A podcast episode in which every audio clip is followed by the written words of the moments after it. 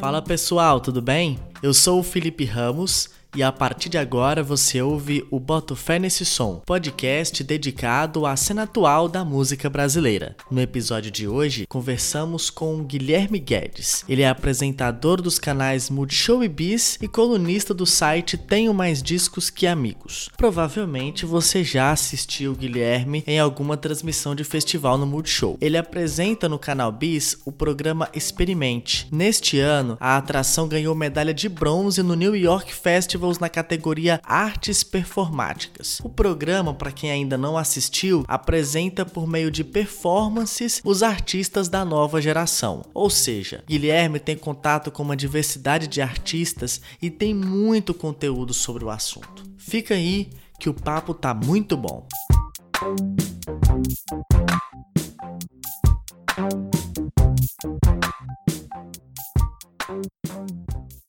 Guilherme, tudo bem? Prazer receber você aqui. Pô, Felipe, muito obrigado pelo convite. Prazer estar aqui também. Guilherme, você que acompanha essa nova cena da música brasileira, como é que você avalia o cenário atual? Tem muita gente boa fazendo música por aí, né? Tem muita gente boa. É, acho que o cenário ele está mais diverso do que nunca. Existem muitos problemas, é, é claro, principalmente é, na forma como esses artistas às vezes têm dificuldade de, de chegar ao público. É, acho que a internet abriu muitos espaços, né, mas ela também criou nichos, e às vezes artistas que, é, se a gente tivesse nos anos 70, hoje seriam grandes estrelas, né, é, hoje tem um pouco mais de dificuldade de chegar ao grande público, muitas vezes. Mas é, acho que o avanço da tecnologia e a internet, tudo isso, é, deu espaço para uma geração é, enorme de artistas que, se não fosse todos esses avanços, talvez nem conseguiriam estar tá gravando, enfim, atuando no cenário. Então, a gente tem muita coisa boa espalhada e é, eu tenho como hobby, assim, buscar novos artistas, ouvir novos artistas, estou sempre tentando acompanhar a cena da, da melhor forma possível e porque tem muita coisa boa aparecendo. A internet a internet, então, ela veio, ela favorece? Com certeza a internet facilita a, a distribuição né, da música, é, falando de uma forma mais ampla. É, é, é mais, mais ampla, né? É, é muito mais fácil você é, ter espaço e, e, divulgar o seu trabalho, é, apesar do, de, como eu falei, né, da internet ser um cenário muito mais espalhado. Antes a gente tinha é, as, as, os as rádios, os canais de TV, uh, ah, os, uh, os cadernos de cultura nos jornais, né, e nas revistas. E então o artista que ganhava esse espaço, que entrava nesse meio, é, conseguia destaque. Hoje isso está, né, até em muitos sentidos acabando. Assim, você é, tem cada vez menos cadernos de cultura ou cadernos de cultura é, mais finos, né? Você, as revistas estão fechando, hum, até os blogs mesmo, tem muito blog, muita gente boa que eu conheço que não está mais atuando no jornalismo musical.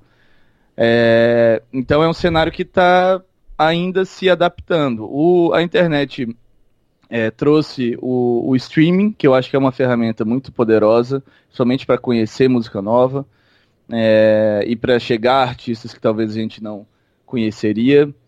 É, eu acho que o streaming, apesar dos problemas, principalmente né, do, do, pagamento de alguns artistas, é uma ferramenta positiva. Eu acho que não teria como o, a, o, a indústria fonográfica ficar estagnada naquele modelo né, que existia até o fim dos anos 90 de venda de discos, ou até mesmo na venda de MP3, esse tipo de coisa.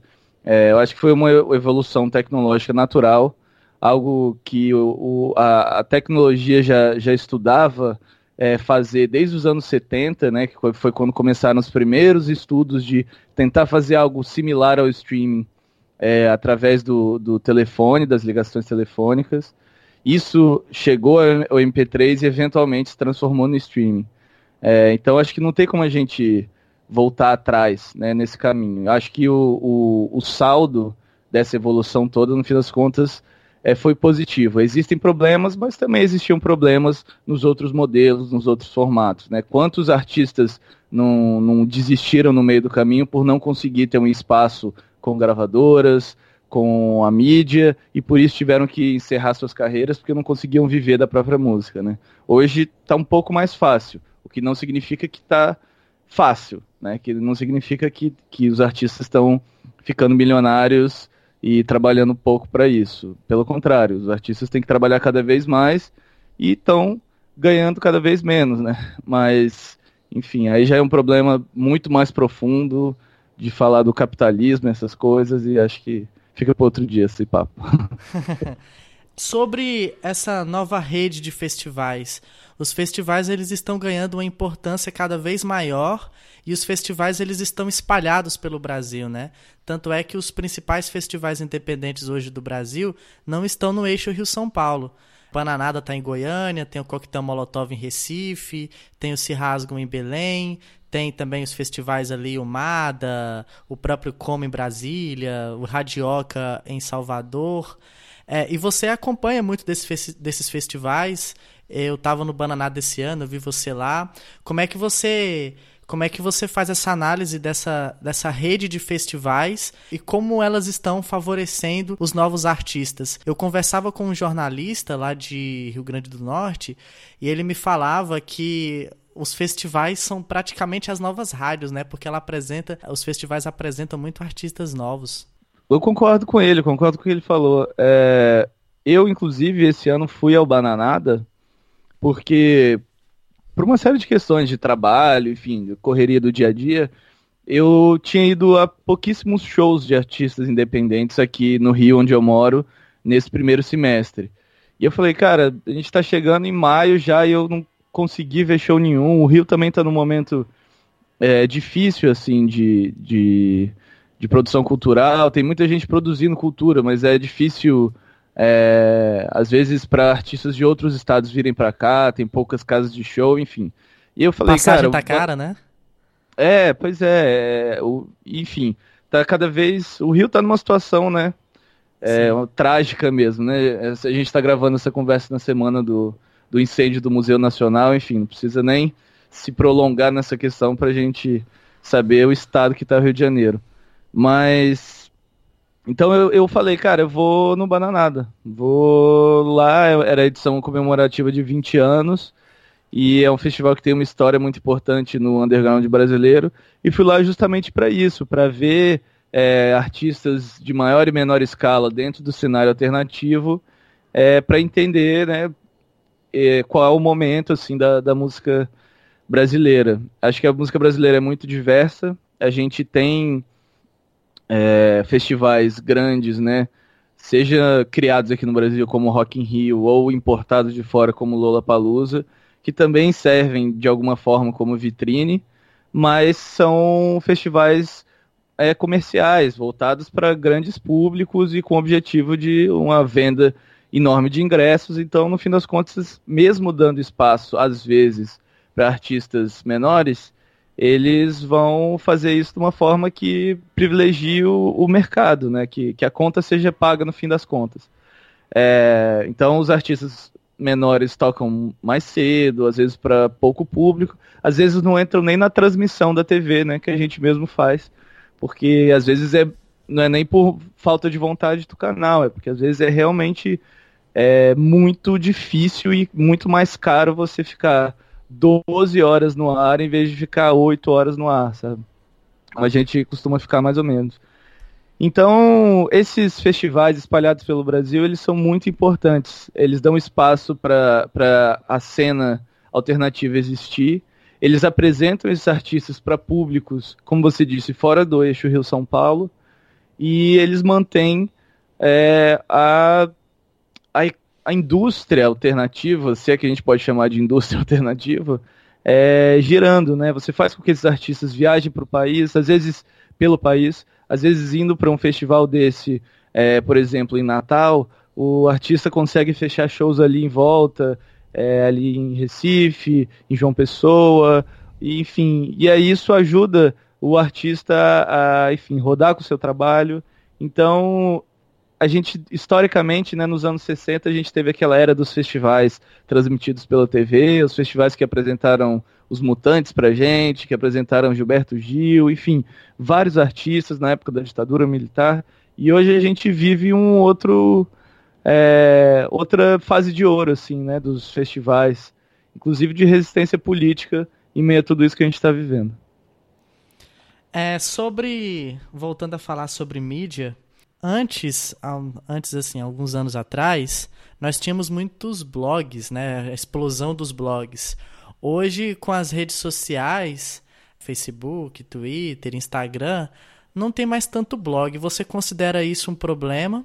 Eu, eu sou de uma geração que começou a se interessar pelo jornalismo musical bem nesse boom dos blogs ali, né, nos anos 2000 e tudo. Eu lia muitos blogs de jornalistas e era a minha, por muito tempo, não só de jornalistas, né, mas blogs de música em geral, e por muito tempo foi a minha principal ferramenta de descobrir música nova e de me aprofundar algumas vezes e no, né, na, no, no conhecimento musical. Mas, é, aí, e aí justamente quando eu comecei a entrar no jornalismo é, musical, a minha meta, a minha referência era essa, assim, eu queria ter um blog, eu queria né, ter esse espaço que, que eu tinha visto, né, acompanhado tão de perto de vários jornalistas, mas eu vi muito de perto justamente essa, essa bolha estourar, né, é, e acho que foi por uma questão muito simples. O, nem todos esses jornalistas que mantinham esses blogs conseguiam viver disso, ou conseguiram transformar isso em renda de alguma forma.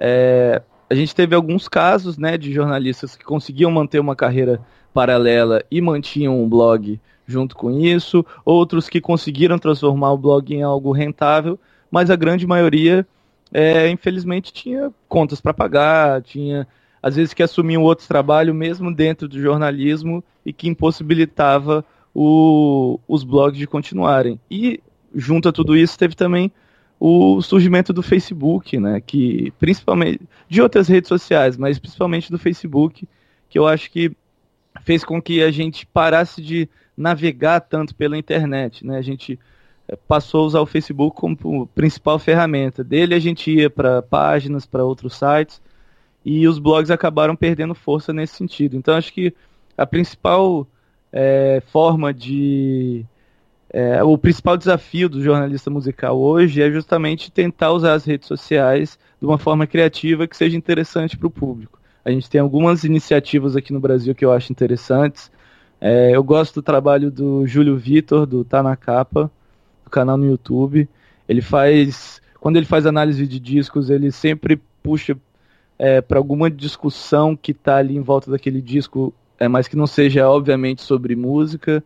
Então ele fala de questões da sociedade, etc., de uma forma que eu acho é, interessante na maioria dos casos. É, a gente tem o Pedro Antunes, excelente jornalista do Estadão, é, que mantém, um, além do blog dele no, no, no site do Estadão e é, escrever para o Caderno de Cultura, ele também no Instagram dele faz um programa, o, o Tem um Gato na Minha Vitrola, onde ele escolhe um disco, um artista e faz análises no, nos stories do Instagram. É, então é algo assim, você está ali navegando pelos stories, de repente você cai no perfil do Pedro e você está assistindo é, a, a, visão dele sobre um disco, sobre um artista, e acaba se engajando naquilo. Então, são dois caras que acho que encontraram formas criativas de, de falar sobre música hoje em dia. É, o Pedro mantém a carreira dele né, como jornalista no Estadão, é o principal, a principal fonte de renda dele. E o Júlio Vitor, eu não sei exatamente se ele vive só do YouTube, acho que sim, mas ele tem um canal que tem aí quase 100 mil inscritos já, enfim, tem, tá tendo bastante sucesso.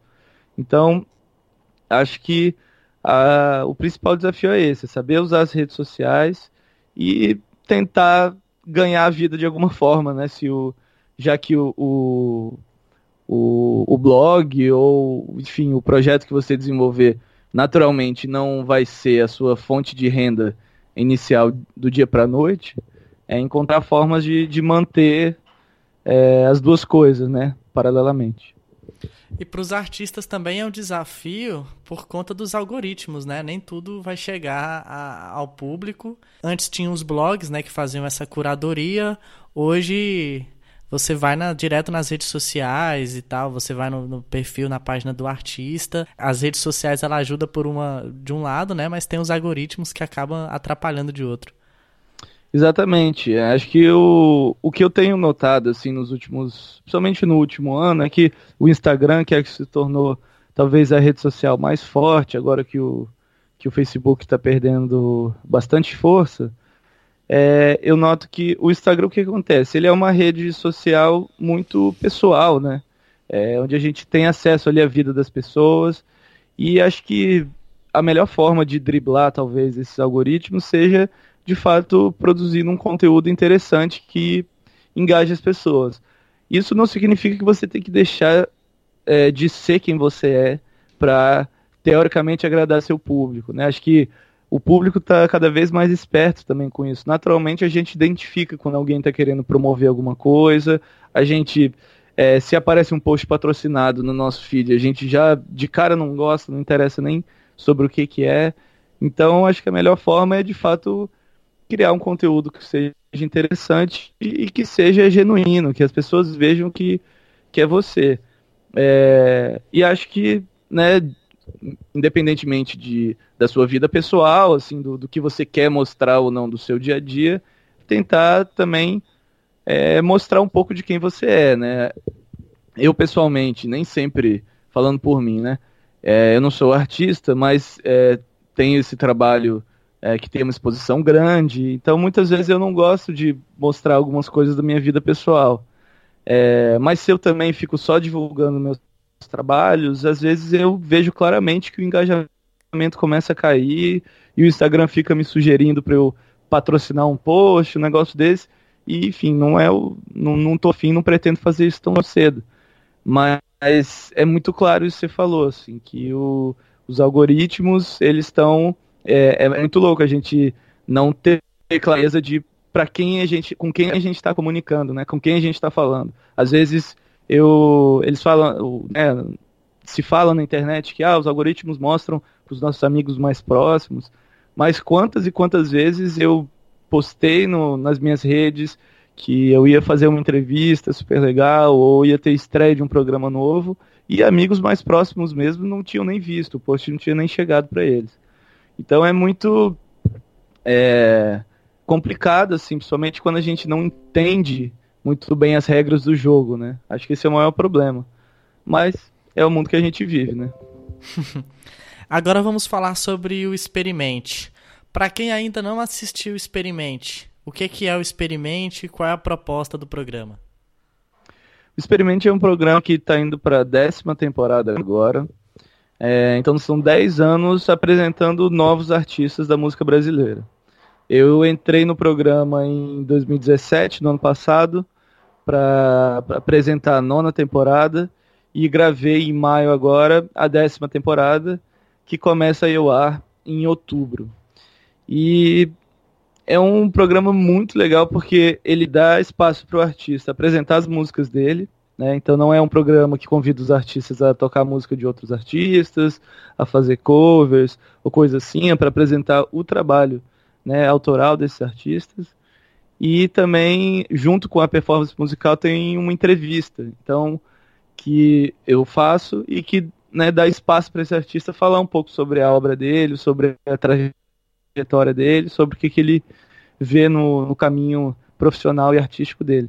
Então, agora esse ano a gente gravou a décima temporada, tá muito legal, acho que foi uma das temporadas mais diversas do programa, no sentido de ter artistas de vários estilos, artistas de várias regiões do país, de vários estados, é, e no fim de cada episódio, por ser a décima temporada, a gente relembra um artista que passou pelo experimente antes de, de estourar, de virar um, um grande artista. Então a gente é, tem um episódio onde a gente resgata a passagem do Emicida pelo Experimente na segunda temporada do programa, antes dele virar talvez o maior é, rapper dessa geração, né, em termos de público.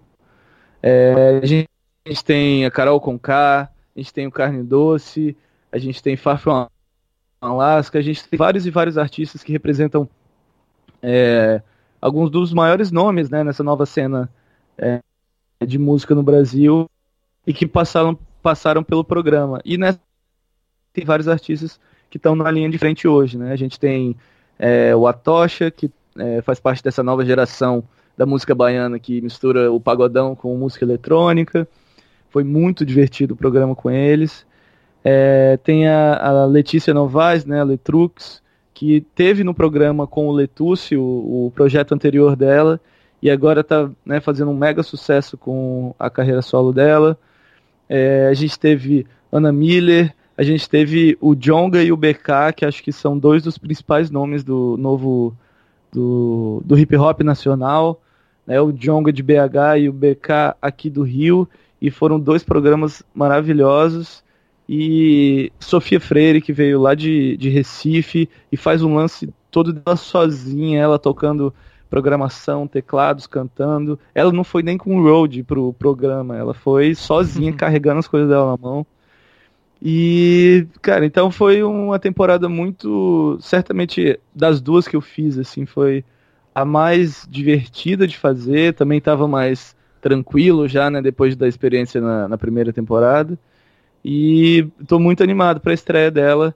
A gente ia estrear ela, na verdade, agora no início de setembro, mas teve uns problemas burocráticos aí do para a liberação do, do, do, programa no Ministério da Cultura. Tá tendo uma série de atrasos lá no Ministério da Cultura que a gente já viu que está completamente abandonado, né? E isso acabou afetando também alguns alguns canais de TV, a estreia de alguns programas e o Experimente, infelizmente, caiu nessa e agora a estreia está agendada para outubro, mas também sem ainda uma data concreta. Guilherme, e como são as transmissões é, no Multishow, no Bis? A galera conhece demais. Eu moro no Tocantins, né? E a galera, tipo, é muito fã do Rock in Rio. Tem sempre aquele sonho, nossa, eu quero ir no Rock in Rio, quero ir no Lola. Uhum. Como é que, é, como é que são essas transmissões? É, como é que você tem visto a, a inserção de artistas brasileiros em grandes festivais? É um trabalho muito legal de fazer, muito cansativo, é muito mais difícil às vezes do que, do que parece. É, às vezes tem muita coisa acontecendo que não chega ao público, né, nos bastidores, tipo de artista que não quer dar entrevista, artista que veta uma câmera, é, o problema técnico que faz com que a gente tenha que improvisar e, e é, tirar informações do nada. Às vezes a gente tem 30 segundos para resumir a carreira de um artista que tem mais de 30, 40 anos né, de, de história. Então, assim, é sempre um desafio, independentemente é, de ser um artista nacional num, num, show que a gente transmite aqui, ou um artista internacional num grande festival como esse. E ter os artistas brasileiros nesse meio é muito importante. Eu entendo a escolha dos festivais, em muitos casos, de, de levar os artistas nacionais, de botar os artistas nacionais num horário mais cedo, de repente, porque está trazendo um artista internacional. É, de grande porte para ser headline. Mas eu acho que a música brasileira às vezes merece um pouco mais de destaque, né? Estando nesses festivais, eu já vi muitas vezes a gente ter artistas nacionais fazendo belíssimos shows à tarde e artistas gringos com nome gigantesco fazendo um show meio morno no fim do dia. É, mas isso é uma questão comercial que eu acho difícil a gente conseguir é, superar. Então eu acho que talvez a melhor maneira seja o público, né, quando for esses grandes festivais ou quando acompanhar as transmissões, tentar acompanhar é, os shows mais cedo também, tentar chegar mais cedo ao festival ou assistir a transmissão desde um pouco mais cedo, porque a música brasileira vive um grande momento. É, o palco Sunset tem uma coisa legal, né, essa coisa de misturar os shows. Então, às vezes a gente vê é, encontros que a gente talvez só veja naquela ocasião. É, alguns funcionam, é, nem sempre a combinação funciona tão bem, mas às vezes funciona de um jeito é, espetacular. E, enfim, acho que é, é conversa inclusive com o que a gente falou no início né, do, da entrevista sobre o, é, a internet, a forma do, do, público chegar aos artistas e tudo isso, eu acho que o público também pode se interessar um pouco mais, sabe? Buscar um pouco mais e em vez de ficar esperando só que, que a mídia é, mostre que artistas ele, ele deve conhecer, né? A gente tem algumas iniciativas, o Experimente é uma delas, mas acho que o público se, se dispor um pouco mais, se, se dispuser, né, a, a chegar mais cedo, a acompanhar a transmissão mais cedo, a buscar mais a nova música brasileira, acho que todo mundo sai satisfeito. Tem como indicar pra gente artistas dessa nova geração? São muitos, né? Mas assim, os que você mais tem que você mais tem ouvido e que você indica, preferencialmente um álbum desse ano. Vamos lá, para ficar mais fácil para você. É, cara, tem alguns assim, eu tava inclusive esses dias tentando é, já começar a pensar naquelas listas de fim de ano, aquelas coisas, né? É, de quais seriam meus discos favoritos e tal. Eu gostei muito de dois discos nacionais, vou falar de dois aqui, que são artistas novos também. O primeiro é o, é o Mormaço Queima, que é o primeiro disco da Ana Frango Elétrico. A Ana é uma artista aqui do Rio. É, ela faz parte de uma nova geração de artistas é, de compositores aqui do Rio que tem como referência é, aquela geração clássica da MPB, mas a Ana sabe misturar isso com um clima, um clima meio é, uma coisa meio indie rock, uma, uma coisa punk, não no sentido da sonoridade necessariamente punk, mas da coisa é, mais livre, mais é, às vezes ela vai para um um lance que parece um baião, às vezes uma psicodelia maluca, assim. E as letras dela também, ela é poeta, as letras também são muito livres, são esquisitas, mas fazem sentido de alguma forma. E o disco foi produzido por, pelo Guilherme Lírio e pelo Vovô Bebê, que é uma dupla de produtores aqui do Rio, que tem produzido é, vários é, álbuns dentro dessa nova geração tem tido. É, tem feito um trabalho muito legal. Então esse é o primeiro disco. E o outro que eu gostei muito esse ano também é o Chora Viola 2 do JR, que é um guitarrista lá de Salvador. Ele conversa justamente com essa geração que a gente estava falando de Baiano System, a Tocha.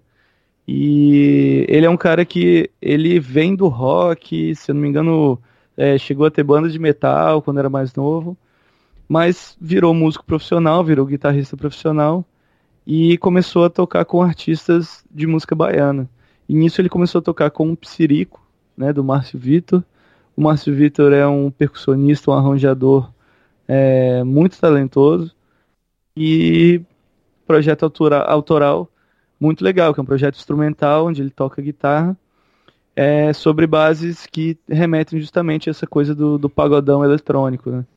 Então tem inclusive do, de, de alguns integrantes do, do Atocha em algumas músicas, e é um disco que acho que é mais um disco que, que ajuda a dar identidade para essa nova cena da, da música baiana. Então é isso, Guilherme. Muito obrigado pela, pelo papo, foi muito bom mesmo. Eu já tinha vontade de entrevistar faz tempo e valeu, muito obrigado. Felipe, eu que, que agradeço o convite. Parabéns pela iniciativa, né, podcast. A gente falou no início que precisa resistir, precisa encontrar formas criativas. E eu adoro ouvir podcasts e, e conheço muita gente também que ouve. Então, obrigado pelo convite. É, obrigado mesmo por dar a oportunidade de eu falar aqui dos meus trabalhos e sucesso aí na jornada.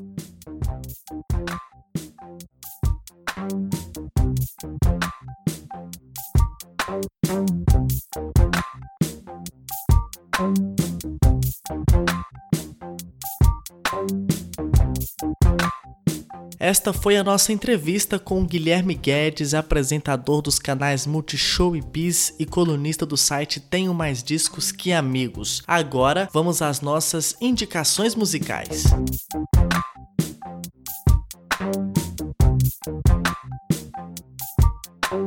A primeira indicação é o som recomendado por Guilherme Guedes, Ana Frango Elétrico. Ela tem 20 anos e já agita a cena indie carioca. Em 2018, lançou seu primeiro trabalho solo, o álbum Mormaço Queima. Ana toca baixo na banda de Marcelo Calado e faz vocais no projeto Vovô Bebê de Pedro Carneiro. Com letras irônicas, alternando momentos calmos e agitados, Ana transita entre o pop, o rock, o blues, o tropicalismo. Você ouve Farelos. I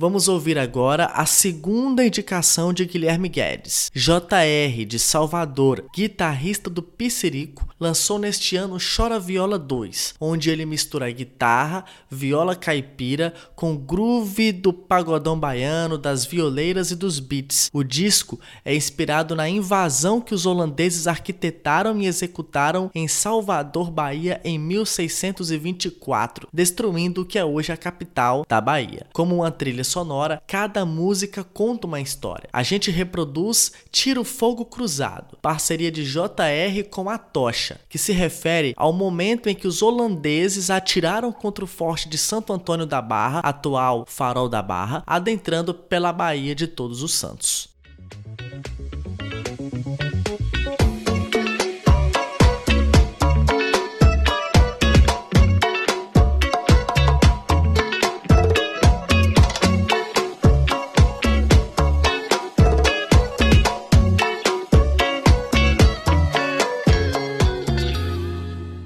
Vamos agora com a banda Nan. O grupo lançou no último dia 30 de agosto seu segundo trabalho, Antes que Só um Quase, nas principais plataformas de streaming. Dançante, com letras politizadas, o álbum conta com participações de Alessandra Leão, Maurício Takara e Valério. É um disco cheio, são 16 canções. Você vai ouvir Embalagem Alta Cultura, uma das músicas mais críticas deste trabalho. Uma moeda, um sentimento e transforma tudo em ganhos inventou a estatística. Alta cultura inventou a estatística. Alta cultura inventou a estatística. Alta cultura inventou.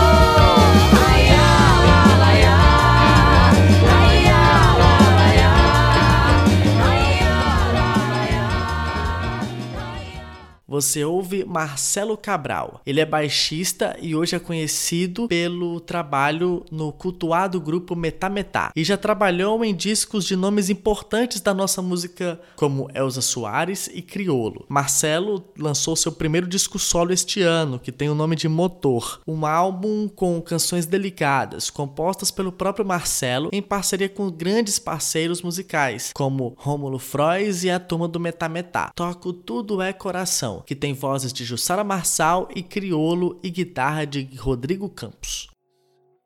Do ser feliz, tudo é coração, se tem ou não tem.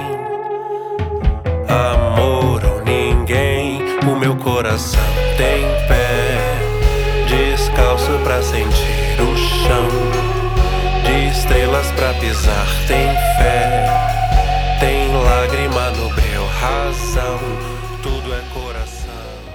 terminamos com Laura Lavieri. Ela acompanhou Marcelo Genesi por 10 anos e lançou em 2018 seu primeiro disco solo, intitulado Desastre Solar. É um pop suave. Laura tem uma linda voz que se destacou quando ela cantava com Genesi. A música que a gente toca é Deixa Acontecer, pagode que ficou eternizado na interpretação do grupo Revelação. Eu não quero ser um